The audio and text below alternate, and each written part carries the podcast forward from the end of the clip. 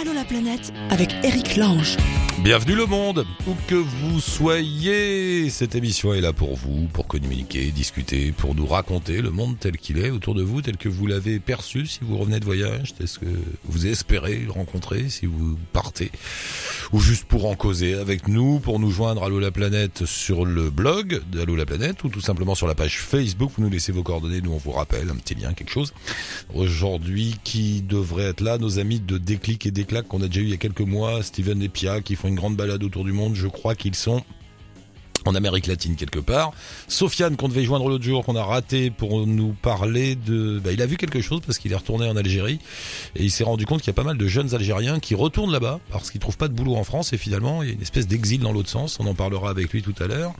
Qui sera là aussi? Il y a notre amie Anne qui nous a envoyé un message. Anne est une amoureuse de l'Argentine. Elle en a publié un dictionnaire, le dictionnaire insolite de l'Argentine, qu'elle entretient sur Facebook. On parlera de l'Argentine dans un instant. Et on démarre en faisant un petit tour au Vietnam. Allô la planète avec Chapka. Et avec Cynthia. Bonjour Cynthia, bienvenue. Bonjour, merci. T'es où au Vietnam là? Là, je suis à Hanoï. À Hanoï, dans le nord. Euh, c'est devenu une grande ville industrialisée, financière, avec des buildings, tout ça, Hanoï? Euh, Bien moins qu'Ho Chi Minh City, qui se trouve dans le sud. Euh, justement, Hanoï, c'est plus, c'est peut-être un peu plus contrasté, où justement, il y a une partie un peu plus financière et un côté beaucoup plus euh, ville-village, entre guillemets, où justement, il n'y a pas trop de hauts buildings. Et, euh, c'est est-ce que cette ville. Il y a encore ce vieil Hanoï là avec ses petites rues un peu déglinguées, Ouais, euh, mal mal foutues et, et ces vieilles maisons coloniales avec les arbres qui poussent dans les murs et tout ça. Là. Il y a tout ça encore? Ouais, absolument. Il y a toujours, et justement, euh, c'est une ville qui ne cesse d'être surprenante parce qu'on connaît forcément bah, le, le vieux quartier euh, que tu viens de mentionner. Et oui, c'est toujours la même, toujours pareil, toujours aussi vivante, brouillante, bordélique, euh, chaotique, tout ce que tu veux, mais euh, Ah, c'est plutôt chouette. ce qu'on recherche, ce qu'on aime. Bah oui, évidemment. Tu t'es baladé dans tout le Vietnam à moto toute seule? Oui, euh, alors en fait, c'est ma deuxième fois au Vietnam. Euh, je suis partie la première fois, donc toute seule, en juillet 2015. Mhm. Euh, j'avais jamais conduit de moto avant et j'ai voulu traverser le pays comme ça, toute seule. Donc c'est ce que j'ai fait et je suis revenue euh, cette année, enfin en, en novembre 2016, et j'ai remis le couvert, mais pendant plus longtemps, donc pendant trois mois. Ah ouais. Sauf que là, je suis restée euh, dans la partie nord du pays pour, euh, pour rester dans la nature, les montagnes et me promener par là. T'as aimé le Vietnam alors si t'es retourné parce que t'aurais pu aller dans un autre pays. T'es retourné là-bas. Il y a quelque chose que, qui Oui, t'attirait, t'as apprécié particulièrement? Oui, justement, c'est la première fois que je retourne dans un pays que j'ai déjà visité auparavant.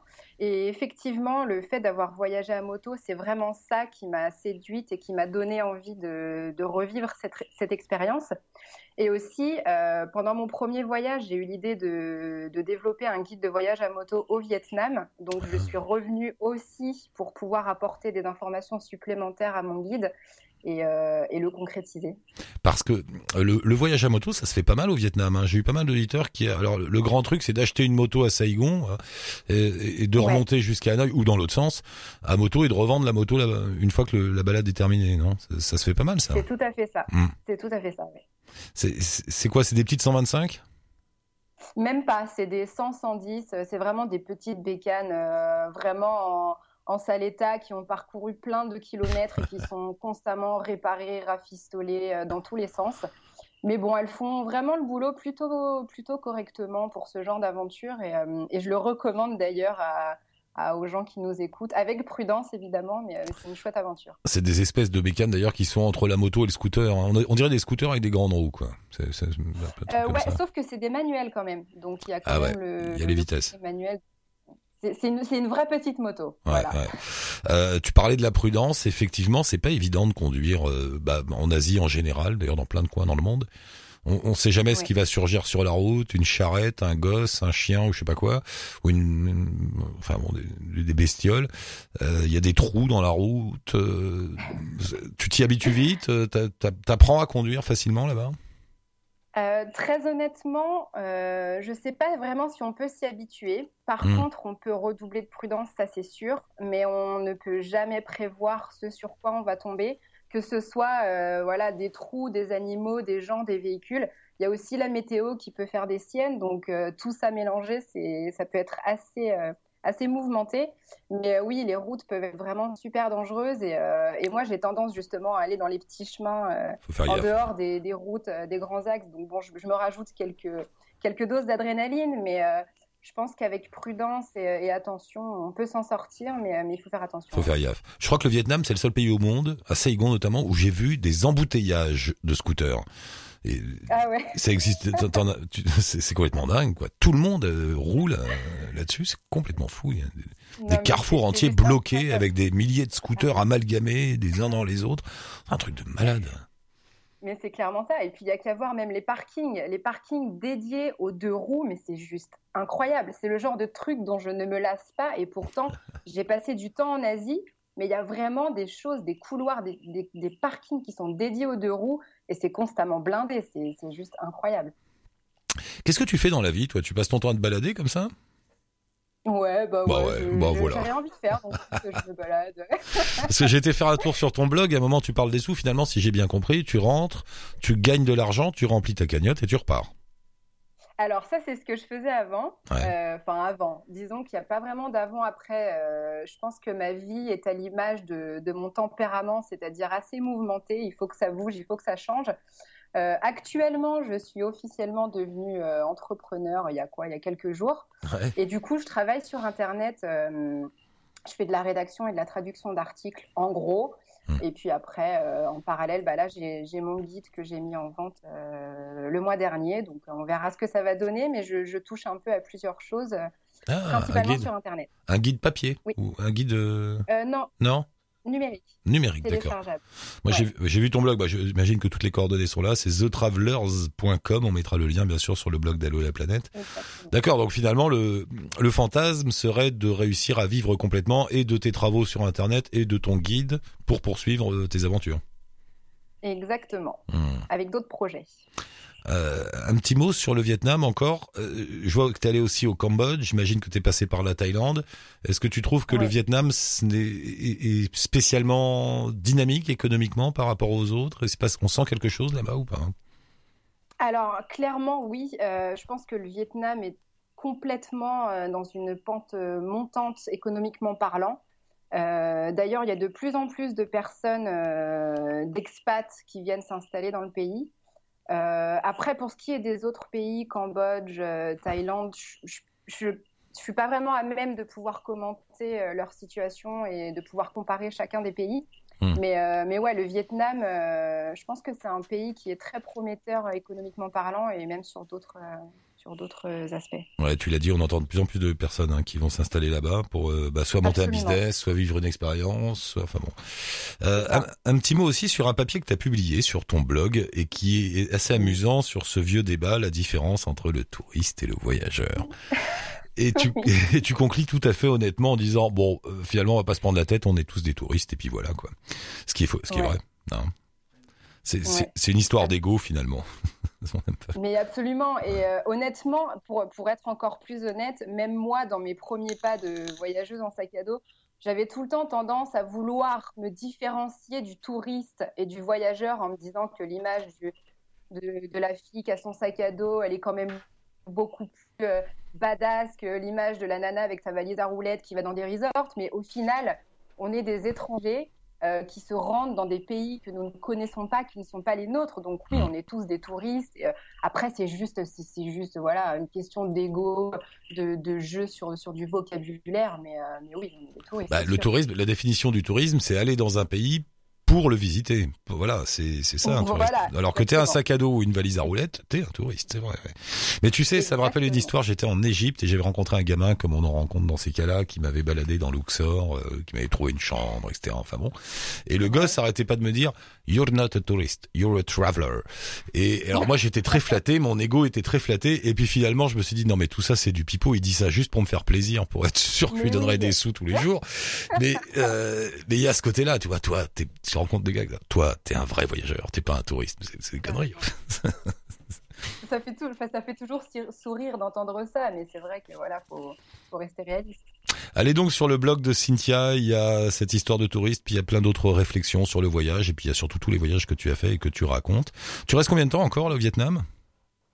Alors, euh, dans une semaine, je m'envole pour la Thaïlande parce que mon visa arrive à son terme. Ouais. Euh, pour la suite, j'aimerais revenir, mais euh, je suis incapable de faire des projets là tout de suite. Donc, je vais me décider une fois que je serai là-bas et, On sait pas, et quoi. peut-être que je reviendrai au Vietnam. Voilà. On sait pas. Bah tiens-nous au courant.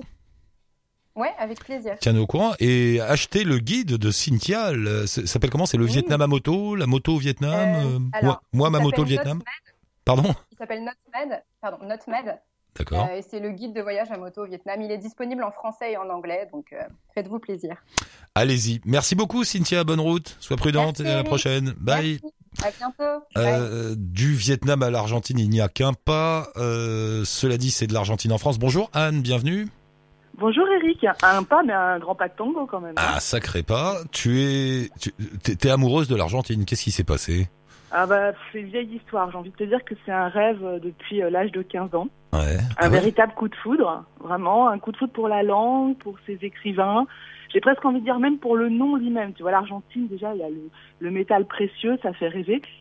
Buenos Aires, Buenos Aires, c'est complètement aérien, quoi. T'en as, t'en as plein la bouche. Donc ça vient déjà de là, juste des sonorités, parce que je suis une amoureuse des mots depuis, depuis toujours. Ouais. Et puis après, j'ai appris l'espagnol au collège. Mais c'est J'ai marrant. découvert la. Ouais, ouais. Non, mais c'est marrant cette histoire. C'est rare qu'on ait une espèce de... parce que donc cette passion est née en toi sans même que t'aies mis un pied là-bas.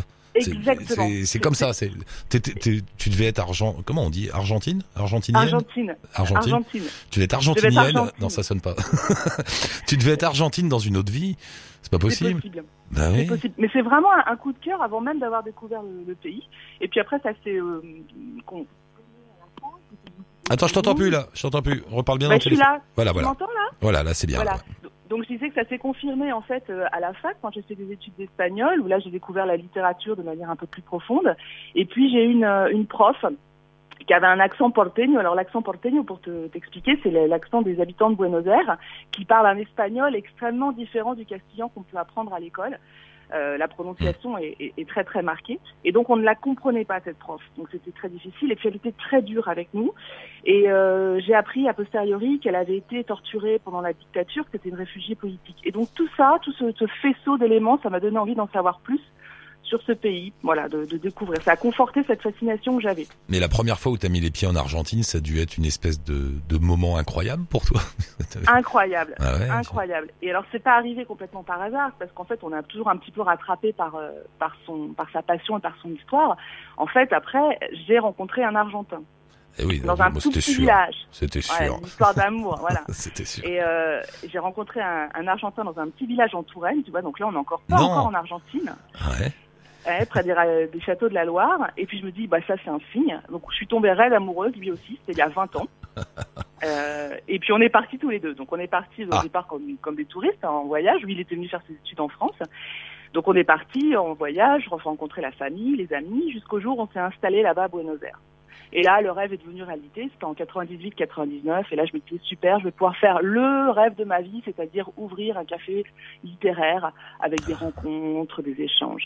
Et puis, tu te rends compte, en fait, très vite que bah, la réalité, euh, elle est plus compliquée. Ah, Hein ouais, on était en 98, c'était l'époque où il y avait la parité, c'est-à-dire que le dollar était équivalent au peso. La monnaie locale fait le peso, et euh, donc la vie était très chère. C'est quand même le seul pays. Allô? Elle elle redisparaît de temps en temps, Anne. Anne? Ouais, je suis là, Voilà, ouais. je suis revenue. Ouais, je te disais, l'Argentine, c'est quand même le seul pays euh, que moi je connaisse où tu pouvais retirer de l'argent dans un distributeur automatique de billets et tu choisissais si tu voulais des coupures en, en peso ou en dollars. Ah ouais. Tu allais faire tes courses en dollars et on te rendait en peso.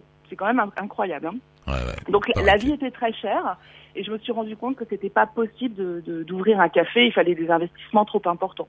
Voilà, donc j'ai été spectatrice, j'ai beaucoup observé, j'ai rencontré des gens, j'ai parlé avec les gens, les amis, la famille et j'ai trouvé en fait ce pays merveilleux, mais plus les gens que le pays. Alors le pays, c'est un pays à couper le souffle, je sais pas si tu as déjà mis les pieds Eric. Et non, ça manque. Il faut Bah que ouais, il faut il, absolument, paraît que le- il quand on part de Buenos Aires et qu'on descend vers le sud, c'est des routes sublimes. Ah, C'est vrai sublime. Alors tu vas au nord, tu as les chutes, les chutes d'Iguassou, donc euh, c'est des Mm. paysages euh, avec des cascades absolument magnifiques. Et puis tu descends au sud et là c'est des glaciers. Donc euh, t'as voilà. euh, quand moi je- quand je suis allée à Ushuaia, t'es au bout du monde. C'est vraiment le bout du Oh monde. là on est dans le mythe, Ouais, ouais. vraiment, vraiment.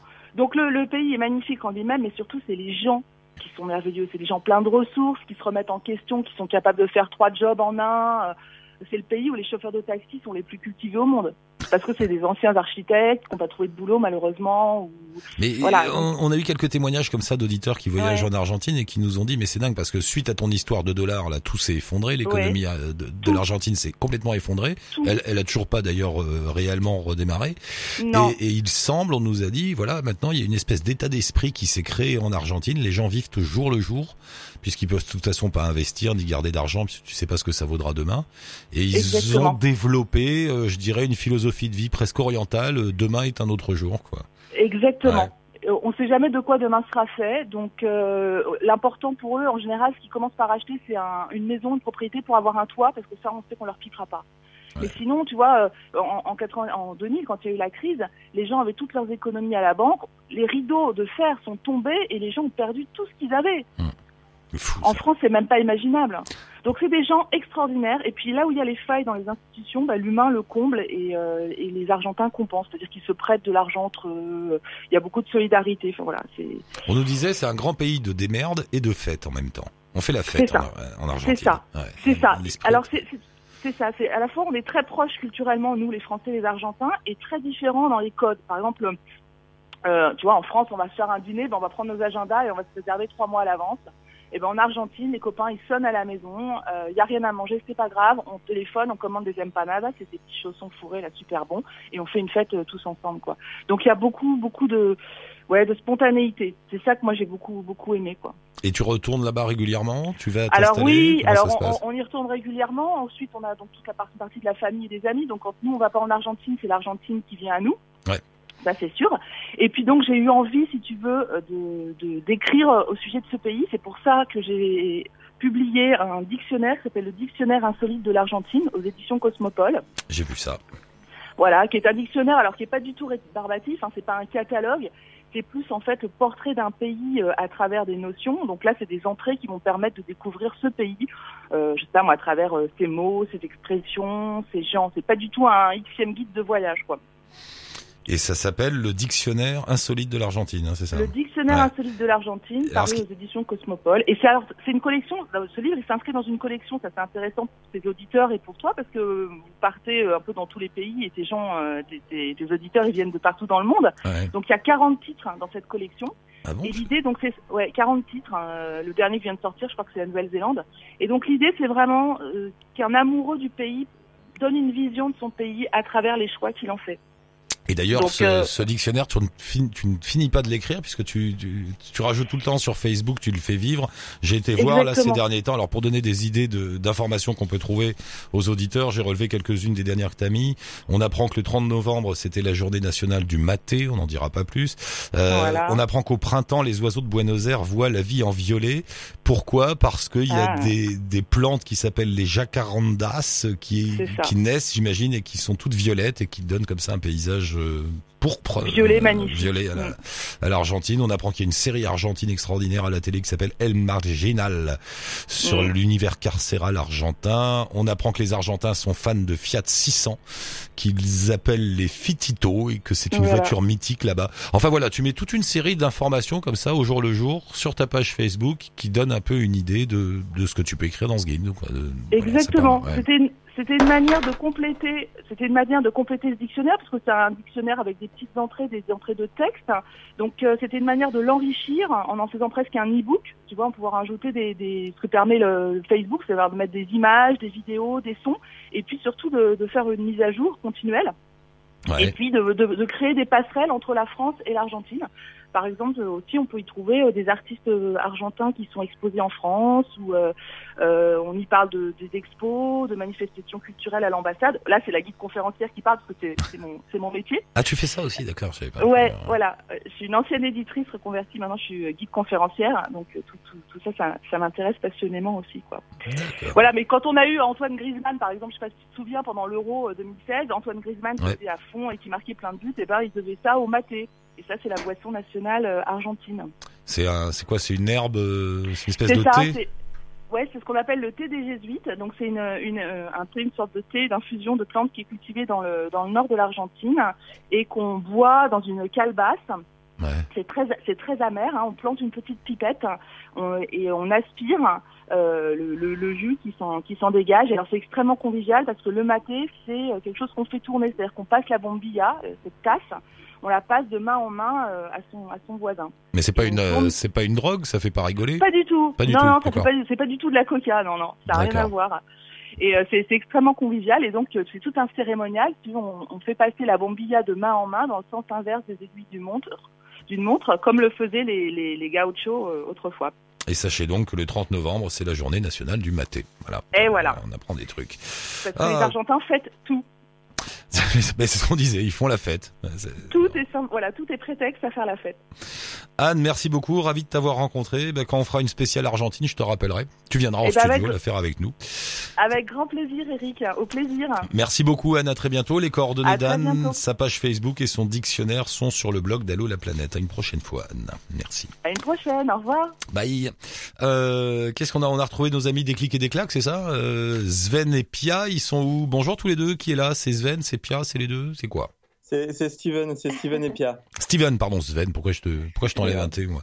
Euh, Ça va Vous êtes où? En, en suédois. On est- Euh, on est, on est où là? On est en, Au au Chili, on est à Valparaiso. Ah bah on était en Argentine il y a deux secondes. Tiens, vous êtes passé par l'Argentine ou pas? Oui, on Ouais, a quitté Il y déjà. a quelques jours. Et alors vous confirmez, c'est festif et des merdards Euh, ouais, Très c'est festif, festif, ouais. Ils n'ont pas du tout le même rythme de vie que nous. hein. Ils mangent à 22h, 23h.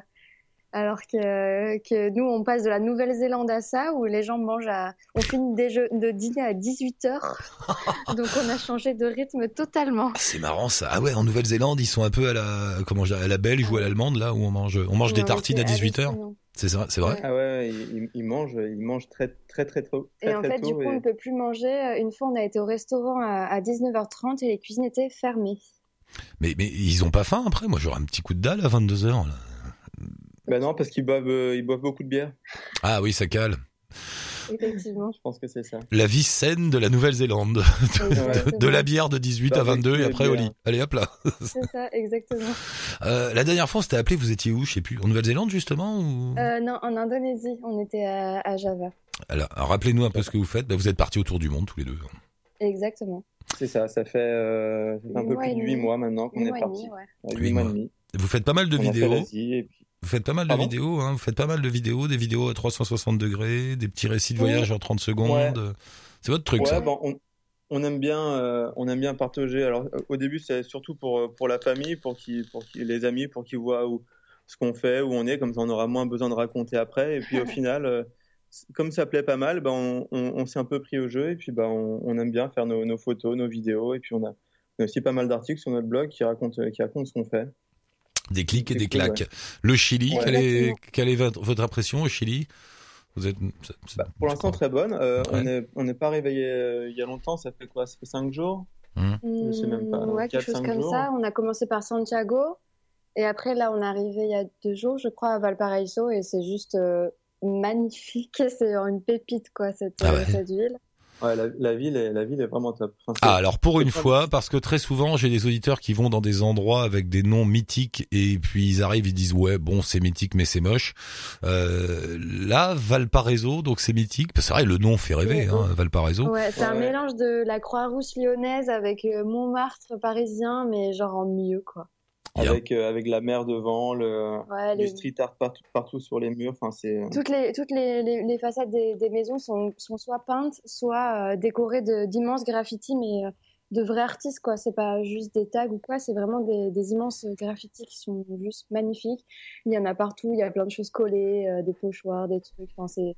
Euh, en- il- chaque ruelle est une, est une pépite. Quoi. Bah oui, il paraît que c'est la mecque, euh, il paraît que c'est la mecque du, du street art, Valparaiso. Je sais, Ouais, vraiment. je sais pas d'où ça vient en cette histoire. Qui a ça, décidé que Valparaiso serait comme ça, mais Oui, je sais pas du tout. On, le reçoit peut-être aujourd'hui parce qu'on va faire une petite visite guidée tout à l'heure de la ville avec un free tour. Donc, euh, on, on, on en Ah. dira plus la prochaine. Alors vous me direz que enfin quelqu'un m'apporte cette réponse. D'où vient ce- d'où vient cette histoire de Valparaiso, capitale mondiale du street art? Je, je- Exactement. On euh, n'en sait rien pour l'instant. Sinon vous avez senti une grosse différence avec l'Argentine parce qu'on se disait tout à l'heure l'Argentine c'est un pays complètement bordélique économiquement où les gens se démerdent et font la fête et il paraît que le Chili c'est tout à fait autre chose. On est dans un univers très libéral, l'américaine, euh, beaucoup d'argent, beaucoup de travail, tout ça. Vous avez ressenti ça? Ben non, en fait, Euh, parce alors, que. un petit peu, on, on sent que c'est un Ouais. petit peu plus ordonné. Enfin, moi, c'est, Oui, c'est un peu plus ordonné. c'est- c'est C'est un peu moins, euh, enfin, c'est un peu moins de l'insécurité, parce que, enfin, en tout cas, à Buenos Aires, tout le monde nous a dit, non, mais c'est hyper dangereux, faites bon attention, faut pas aller dans tel quartier, blablabla, faut bien tenir son appareil photo et tout. Euh, pff, Donc, du coup, on s'est, on peut-être euh, un peu monté la tête, effectivement, quand on, quand on était à Buenos Aires par, par rapport à ça. Au final, euh, quand on y repense, euh, ça s'est bien passé. On l'a pas vraiment ressenti, l'insécurité. non. Mais c'est vrai qu'ici, On n'a euh, pas trop traîné la nuit ou le, le soir, on est souvent rentré en bus, enfin. Mais euh, c'est surtout qu'au Chili, euh, c'est tout est cher. Enfin, c'est à peu près Ouais. les mêmes prix que la France, un peu moins cher. Mais c'est surtout qu'ils n'ont pas d'argent. Ils ont un SMIC euh, qui est à peu un près SMIC qui est de. très très bas, qui est aux alentours de, de 300 euros, alors que les, alors que finalement les, les prix sont, sont les mêmes qu'en France. Donc il y a quand même de la pauvreté ici. Je sais pas comment font les gens pour vivre avec un SMIC à 300 euros quand on voit les prix que les les prix font les choses quoi ici. Ah, Il y a plusieurs endroits comme ça dans le monde, tu te demandes. Bah, sans aller très loin, il y a Lisbonne au Portugal où le SMIC, pareil, est genre à 400-450 euros. Et il paraît que Lisbonne, les prix sont aussi chers qu'à Paris. Alors tu dis, mais comment, que- comment ils s'en sortent? Je sais pas. C'est Oui, une, c'est ça. une espèce de, voilà, de, de Ouais, débrouille. on va investiguer là-dessus, et on, on trouvera. Bon alors faut me trouver réponses. pourquoi Valparaiso et la Mecque de- du street art et comment font les gens pour vivre avec 300 balles? Pour vivre, Situation Euh, économique du Chili. c'est ça. Ouais. Euh, tous les deux là, c'est quoi votre histoire? Donc vous êtes en, en, en route autour du monde pour une petite année et, Oui. et, et- et après vous allez arrêter ou, ça y est vous avez pris Euh, goût à l'aventure et ça va pas être simple de revenir? Bah, Non, je pense que ça déjà- va pas être simple de revenir. ouais. Bah, déjà, on finit les quatre mois qui nous restent. On Ah. rentre en France parce qu'on n'aura plus d'argent de toute façon. Et puis après, bah, on a des projets aussi qui, euh, qui nous attendent un peu en France. Et Mhm. puis après, je sais pas, moi, je, je, je pense que j'ai hâte de rentrer, mais à la fois, je me dis, mais comment je vais faire pour reprendre une vie normale, entre guillemets? Parce que j'ai envie de, en fait, j'ai trop envie de continuer à voyager, de voir d'autres pays, mais je- il faut, il faut de l'argent pour faire ça, il faut travailler. Donc, donc, je sais pas trop comment ça va se passer le retour. Ouais, Tu- il y a- il y, a un autre facteur, c'est le quand on va rentrer, Ouais. on va reprendre une vie active normale et euh, il y aura le l'aspect vacances. Il va falloir partir euh, parce que je pense qu'il va falloir quand même s'aérer et partir en voyage de temps en temps.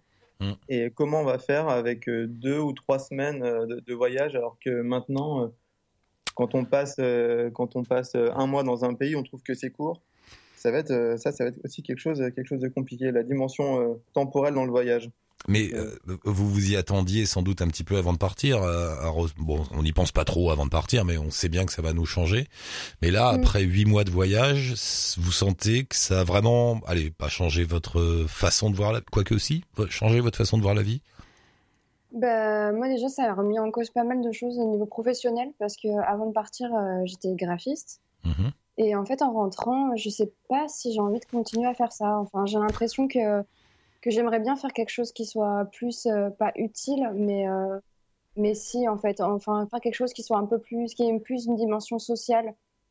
Euh, parce que j'a- j'adorais mon métier, hein, j'adore le graphisme, mais juste, je me dis des fois, faire du beau, juste derrière son écran, comme ça, enfin, pour moi, j'ai l'impression que ça n'a plus de sens. Donc, je pense que déjà, ça a remis en cause euh, Ah, c'est intéressant ce que tu à dis. ça. C'est en fait, on, a eu le temps de réfléchir. euh, en- pour, c'est, euh, je pense, une des premières fois on a eu le temps pendant voilà pendant de longs mois de, de réfléchir à quelles étaient nos vraies aspirations dans la vie, euh, sans être pris dans, dans le dans le tourbillon de l'école, du travail, de voilà d'être d'être Mm. d'être centré sur ça et D'une de routine aussi. et ouais, d'une routine et donc du savoir ce qu'on ce qu'on voulait vraiment.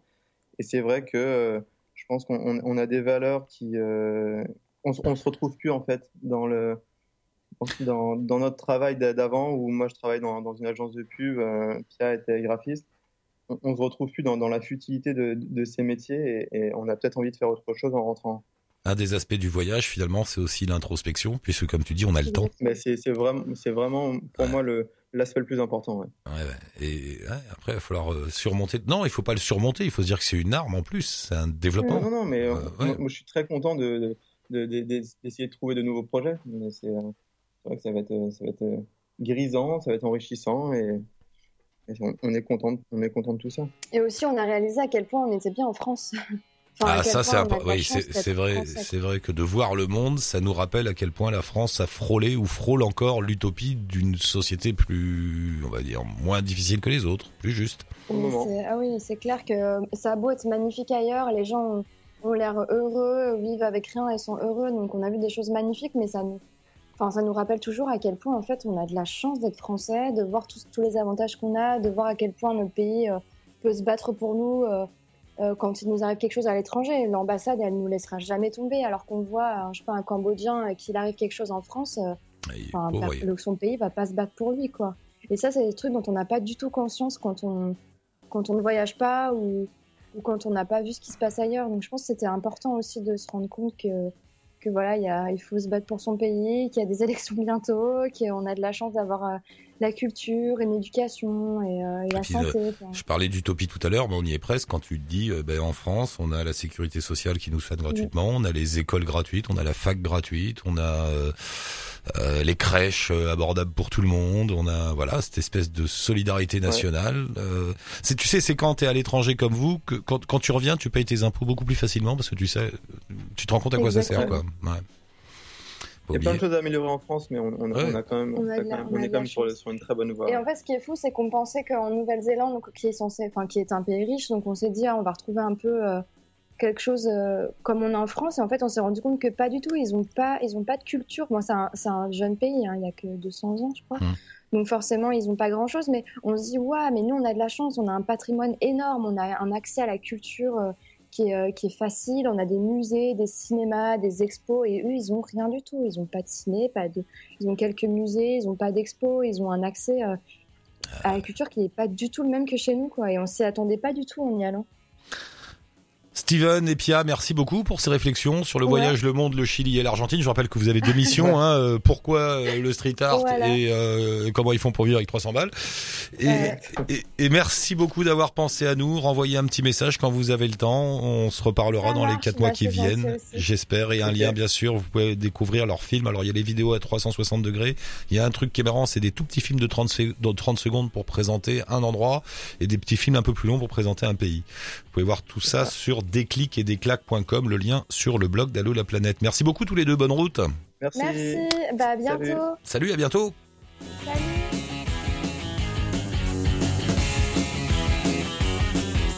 Et voilà, voilà, monsieur, dame, euh, pour nous joindre et participer vous aussi à l'émission, c'est tout simple, Allo la planète, euh, sur le blog d'Allo la planète, comme son nom l'indique, et sur la page Facebook de l'émission, je vous attends. Merci mon cher Kylian pour euh, la réal et ciao touti, bonne route.